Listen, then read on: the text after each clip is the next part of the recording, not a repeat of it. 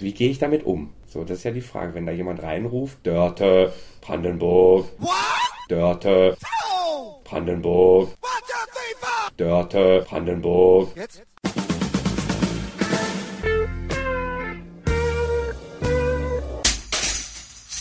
Herzlich willkommen in der Kulturviertelstunde von www.kulturwoche.at zu Teil 2 vom zweiteiligen Interview mit Reinhard Grebe. Gute Unterhaltung wünscht Manfred Horak.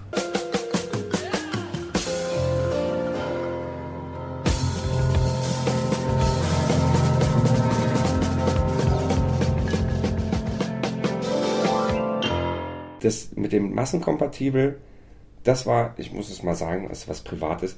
Hier sind diese drei Menschen da, diese älteren Herrschaften. Das war das erste Lied, was ich nicht vorgelegt habe, was zwischen uns entstanden ist. Das war so, ich hatte nur eine Zeile, einen Vierzeiler im Kopf, den hatte ich irgendwo mal aufbewahrt. Das war dieses, ich will doch für alle sein, für alle Leute, ich bin das Beste aus den 70ern. Fand ich irgendwie gut. Aufbewahren. Man weiß noch nicht, wo, wofür das geht.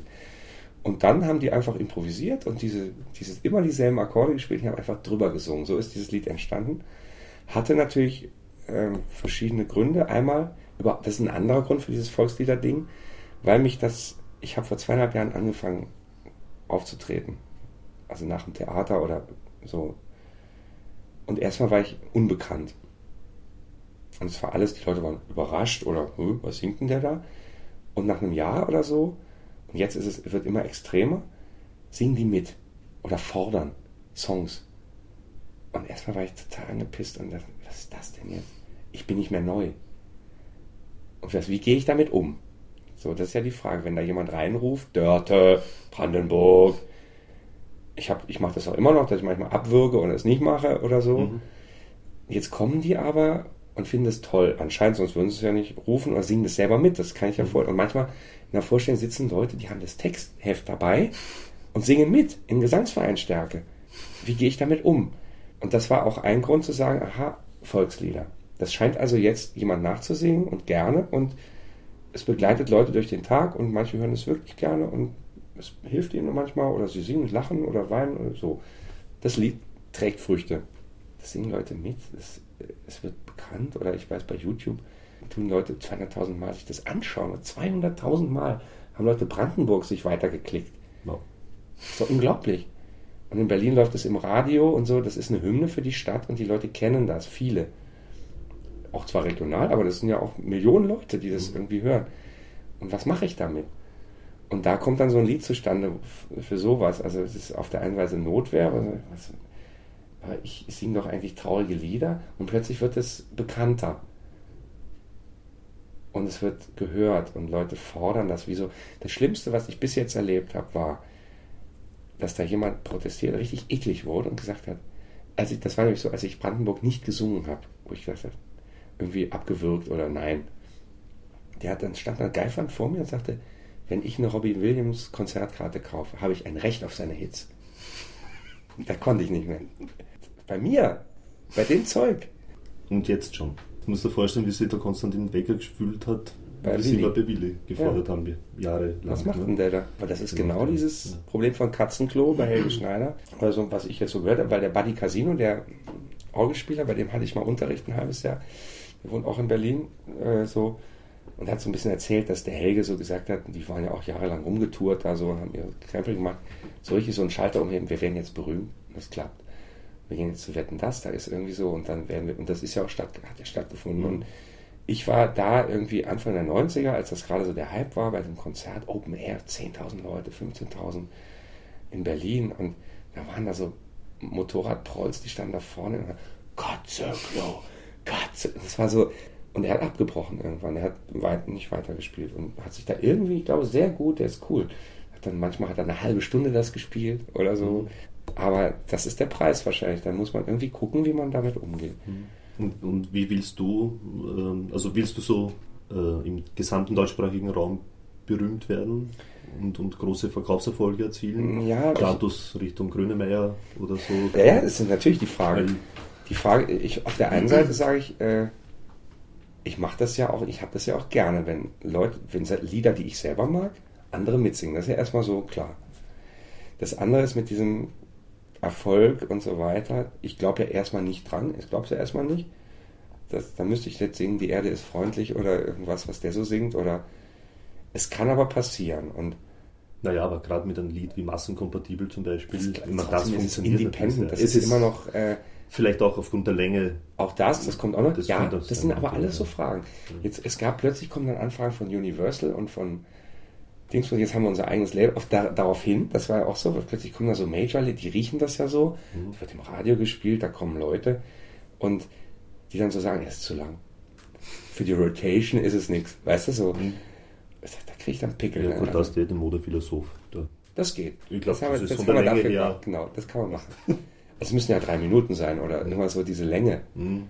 Und natürlich nägel ich dann so, mach's doch mal, versuche ich doch mal so einen Song zu schreiben, aber das kriegt ja nicht übers Herz, so wie Christina Stürmer. Also, wo man sagt, oder so, so Pop-Songs, die eine richtige Länge haben.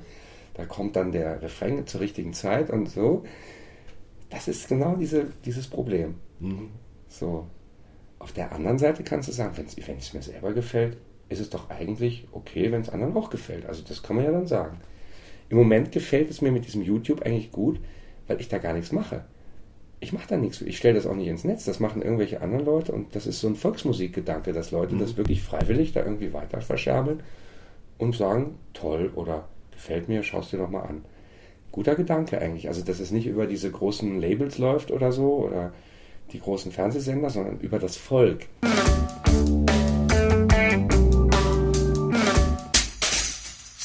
ist ja oft so, du hörst irgendeinen Satz, den kann, ich, kann man nicht erfinden oder so Sachen, die aus dem Zusammenhang kommen, wie so eine Werbetafel, das zehnte Jahr oder so.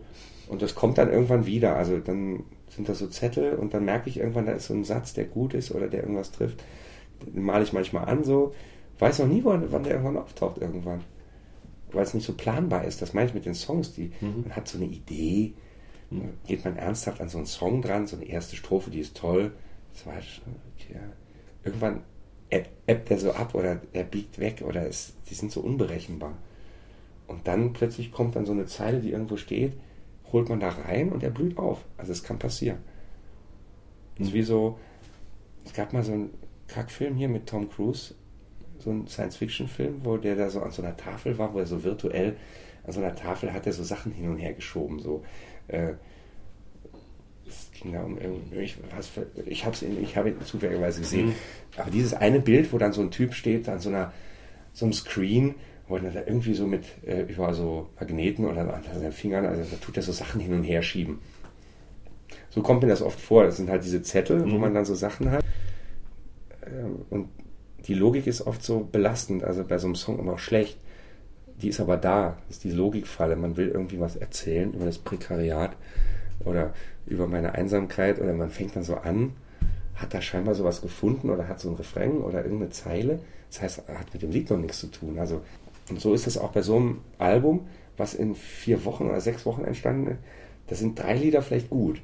Und der Rest ist so mittelmäßig oder der geht so. Also das ist halt dann so. Und wie entsteht das gute Lied? Massenkompatibel, Castingallee, 30-jährige ja, Single in Berlin finde ich gut. 30-jährige Pärchen erzählt viel massenkompatibel, Single, 30-jährige Pärchen. Was haben wir noch? Äh, Brausemobil. Was sind so vier, die es irgendwie haben?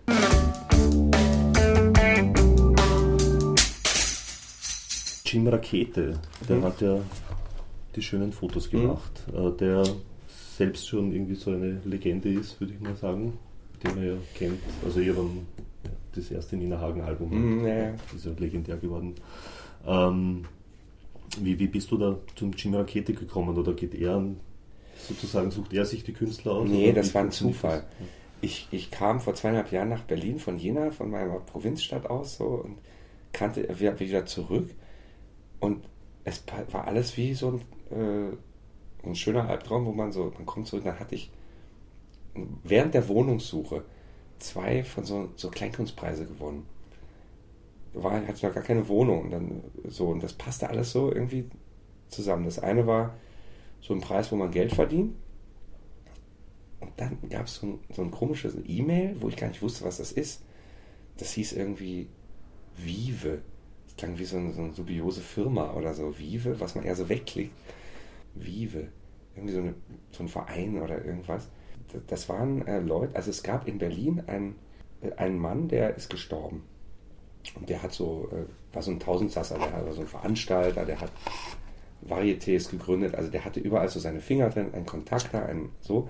Der ist an Krebs gestorben und seine ganzen Bekannten und Freunde aus ganz unterschiedlichen Bereichen saßen bei der Beerdigung und er hatte auch den Wunsch, dass irgendwie sein Vermächtnis weitergetrieben wird, äh, saßen auf der Beerdigung, was machen wir denn da?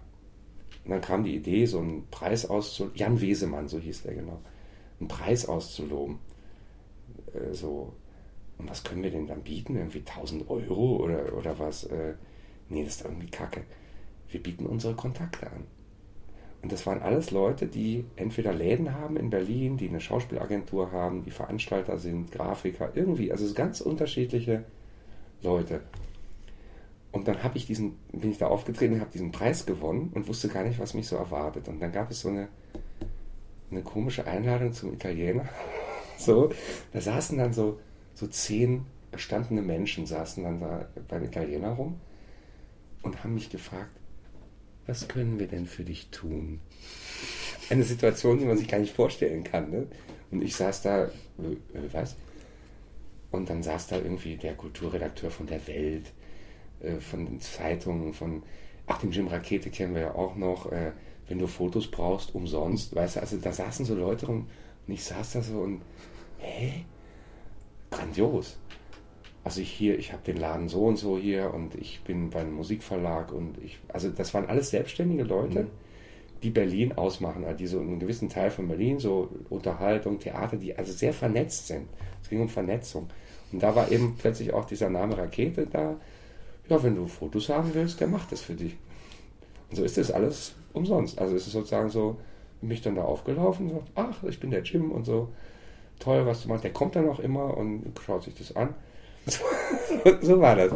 Wie so eine Geschenkebörse. Also, wo man sozusagen kann, noch Wünsche? Das ist ja genial. Jetzt bin ich hier gerade in der Hauptstadt wieder und kenne auch wieder keinen und plötzlich kommen diese Leute da an und du kannst dir den aussuchen, du kannst so wie so, so ein Märchen, weißt du, so, so ein, ein Kindermärchen.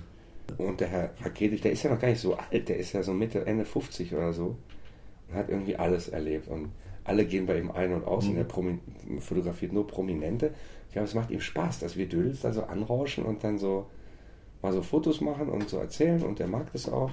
Und vielleicht ist der auch so, der hat ja auch mit dieser Musik, hat er irgendwann aufgehört und sagt, das interessiert mich alles nicht mehr. Und ich fotografiere jetzt Prominente. Und vielleicht macht ihm, macht ihm deshalb das so Spaß. So. Und warum bist du eigentlich äh, ursprünglich, ähm, wie, wie, sagt man in Deutschland, Komödiant, Kabarettist geworden und nicht gleich Musiker sozusagen? Oder ausschließlich Musiker? Also ich komme ja Musik war immer so ein Beiwerk. Also ich merke das so, weil die beiden Kollegen, die haben das ja wirklich gelernt. Und die denken in Musik, das tue ich gar nicht. Ich tue es immer nur so dabei packen in so Akkorden. Deshalb sage ich, ich bin kein Musiker. Ja, aber es muss ja dennoch klappen und vor allem das Verständnis da sein, wenn du die Texte schreibst. Ne? Das kommt jetzt aber, das bei der zweiten Platte ist schon viel mehr eine Band. Also das, bei dem ersten war es wirklich so, das ist in zwei Monaten entstanden. Ich habe, die Lieder waren fertig, waren Klavierlieder und die haben begleitet. Und jetzt dreht sich das immer mehr, dass ich das Klavier weglasse und dann kommt der Bass dazu und es wird viel mehr Musik und ja, ich merke schon. Ich glaube, beim, beim dritten, die dritte wird die beste.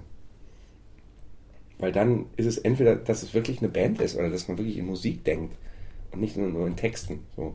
Das ist die hohe Schule, glaube ich, dass man so diese Verbindung von wegen Frau Stürmer, wie geht das, dass das wirklich Musik ist und der Text, dass das so eine Einheit geht? Das ist die hohe Schule und das ist noch weit hin.